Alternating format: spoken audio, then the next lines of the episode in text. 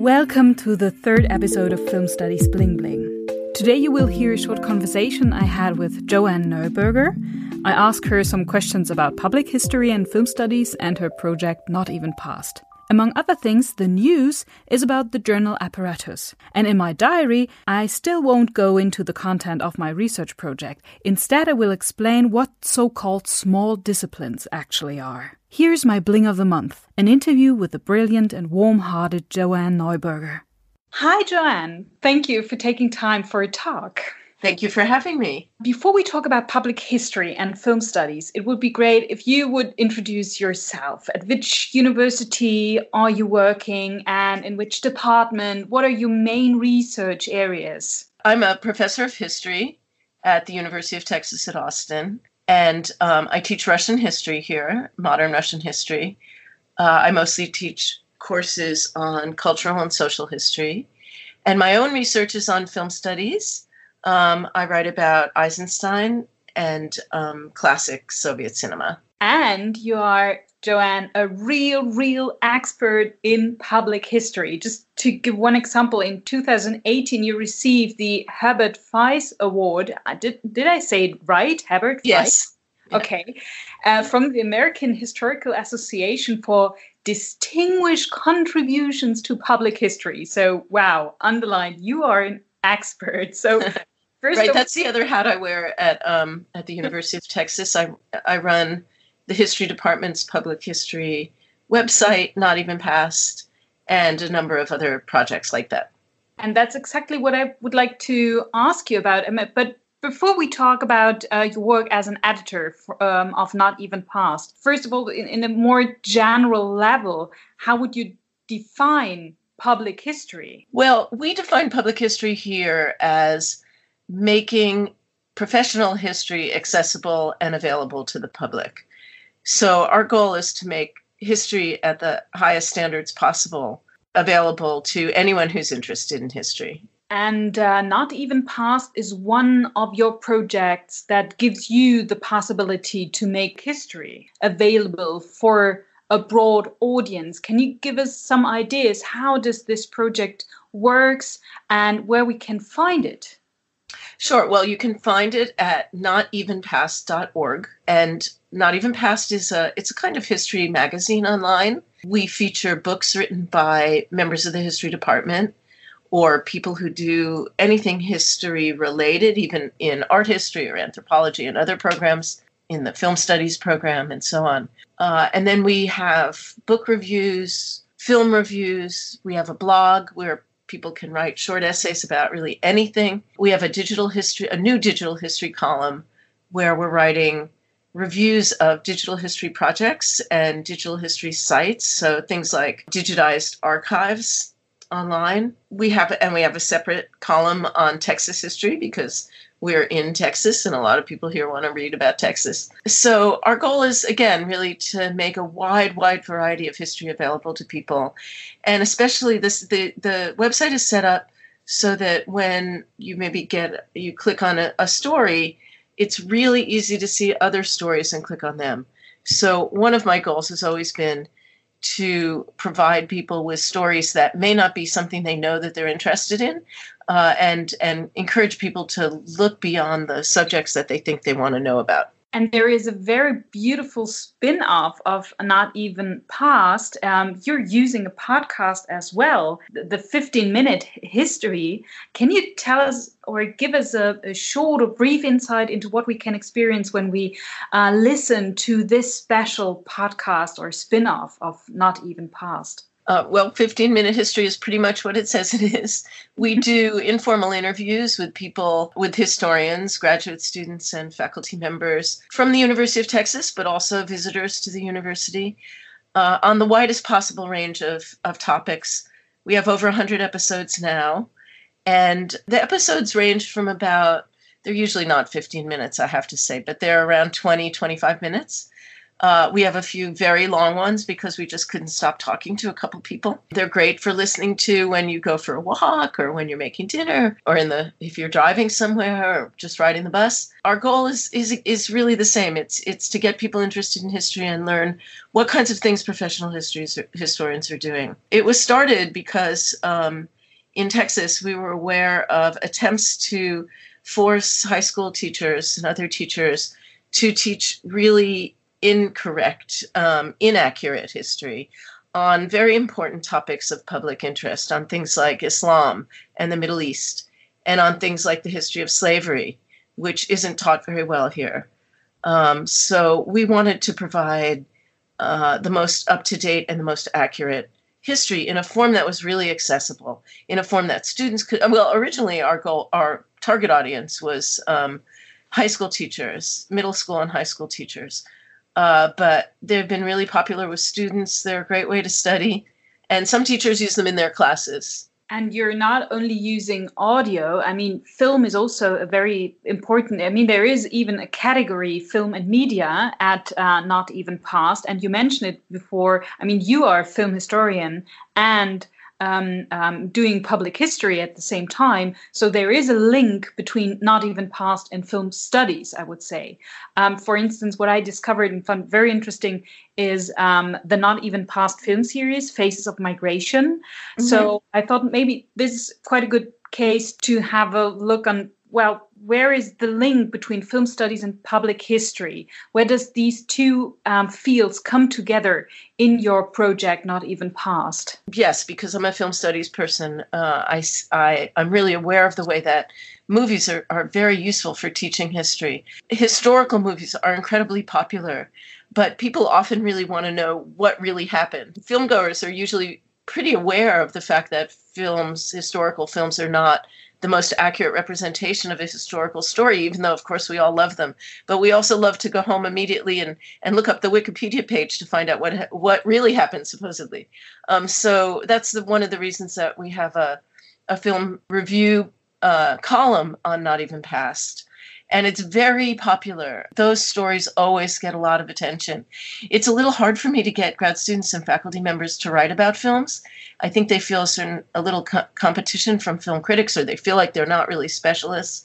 Um, so we don't have as many reviews of films as I would like. Um, but then also at a time when this was a few years ago, uh, when immigration was becoming a major topic in in public discourse.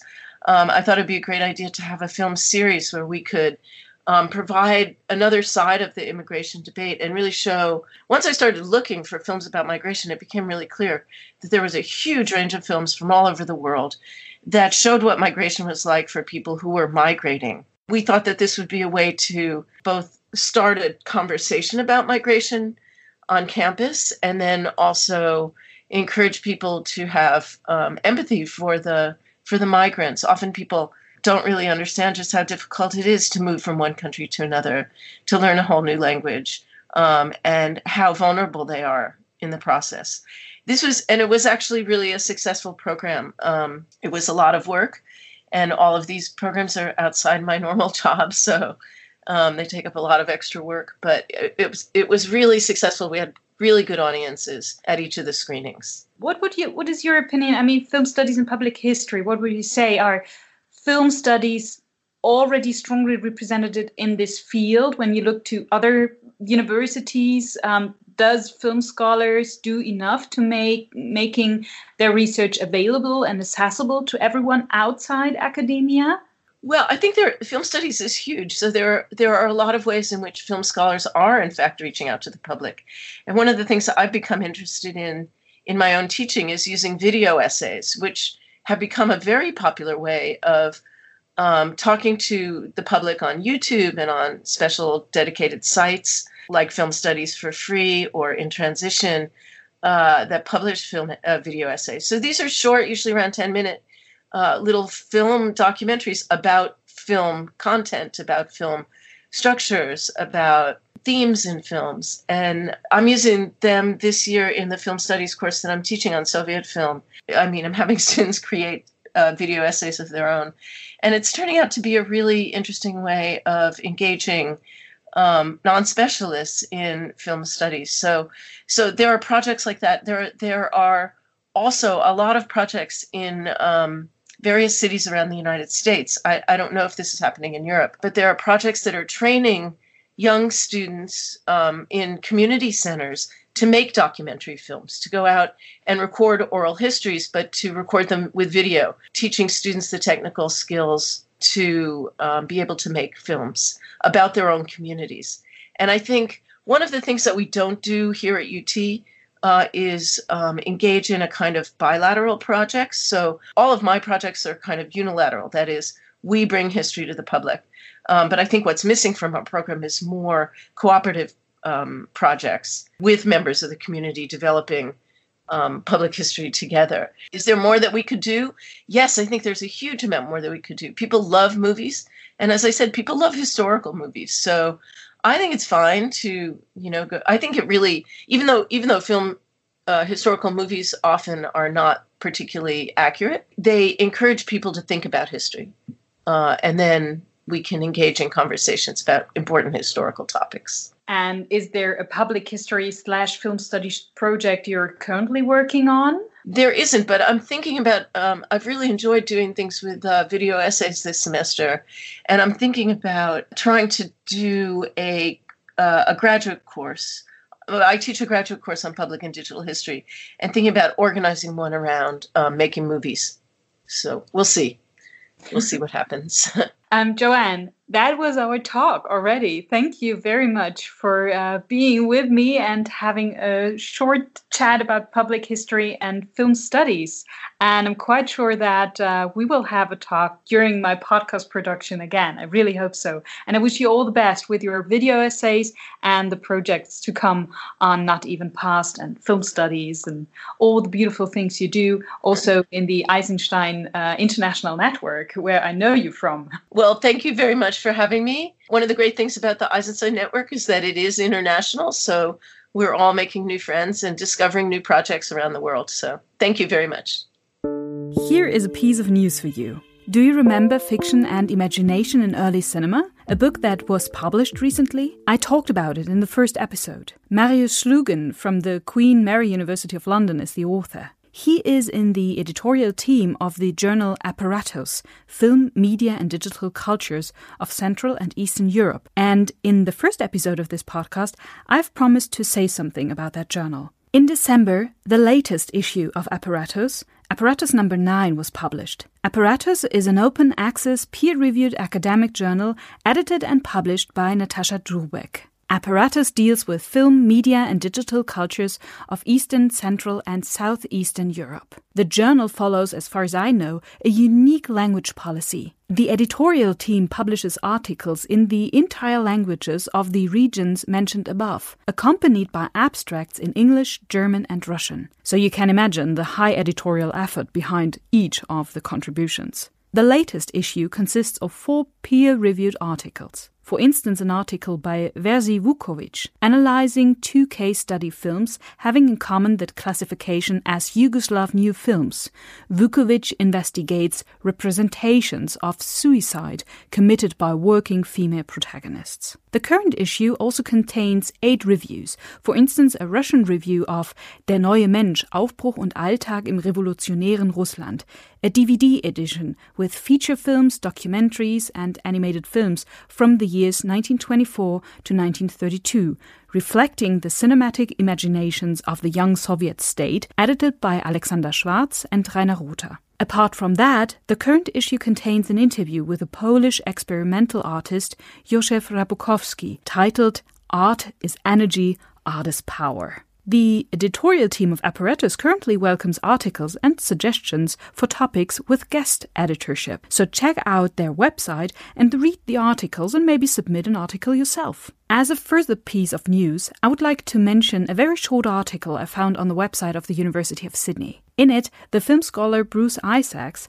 has his say on Star Wars and how critiques and fans will deal with the end of the nine movie saga. Also, an astrophysicist and a scholar from religious studies comment on Star Wars. You learn how an astrophysicist views Star Wars, and you get some information about Jediism, a religious movement that makes Jedi's the center of their faith. On our project page, you can find the link to the article, but you can also look it up on the news page of the University of Sydney. But as I said, it's only a very short article that I stumbled upon while strolling through the film studies universe on the internet.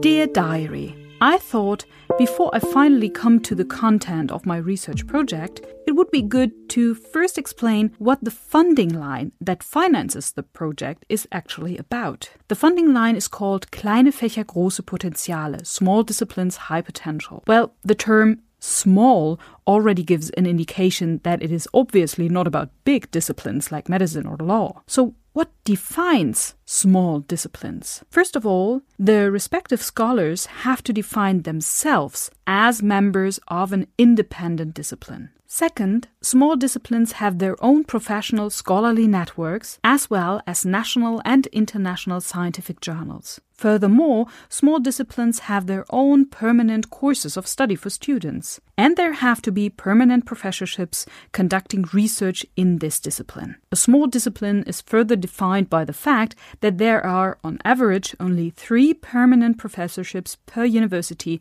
per country. The small disciplines include, for example, Arab studies, computational linguistics, or oceanography, and also film studies. As you can easily imagine, small disciplines have other problems than the big disciplines. The fact that it is sometimes difficult for the small disciplines to assert themselves in the battle over resources at the universities is one of the main challenges. A so called Orchideenfach, nicknamed after the proverbially precious but delicate orchid flower, can be comparatively rationalized in an easier way than a big discipline with many students, doctorates, and professorships.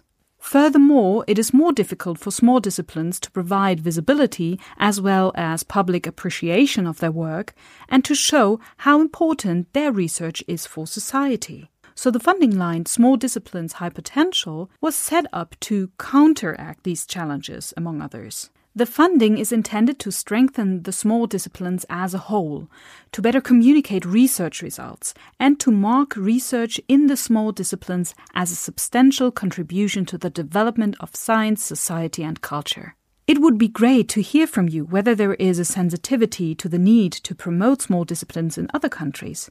So please feel invited to write to me about your experiences with small disciplines outside Germany.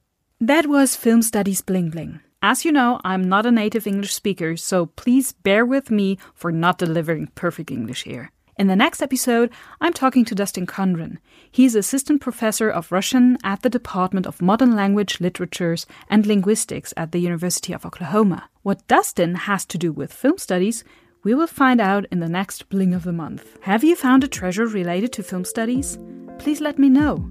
I would love to conduct an interview with you or to talk about your treasure in the news section.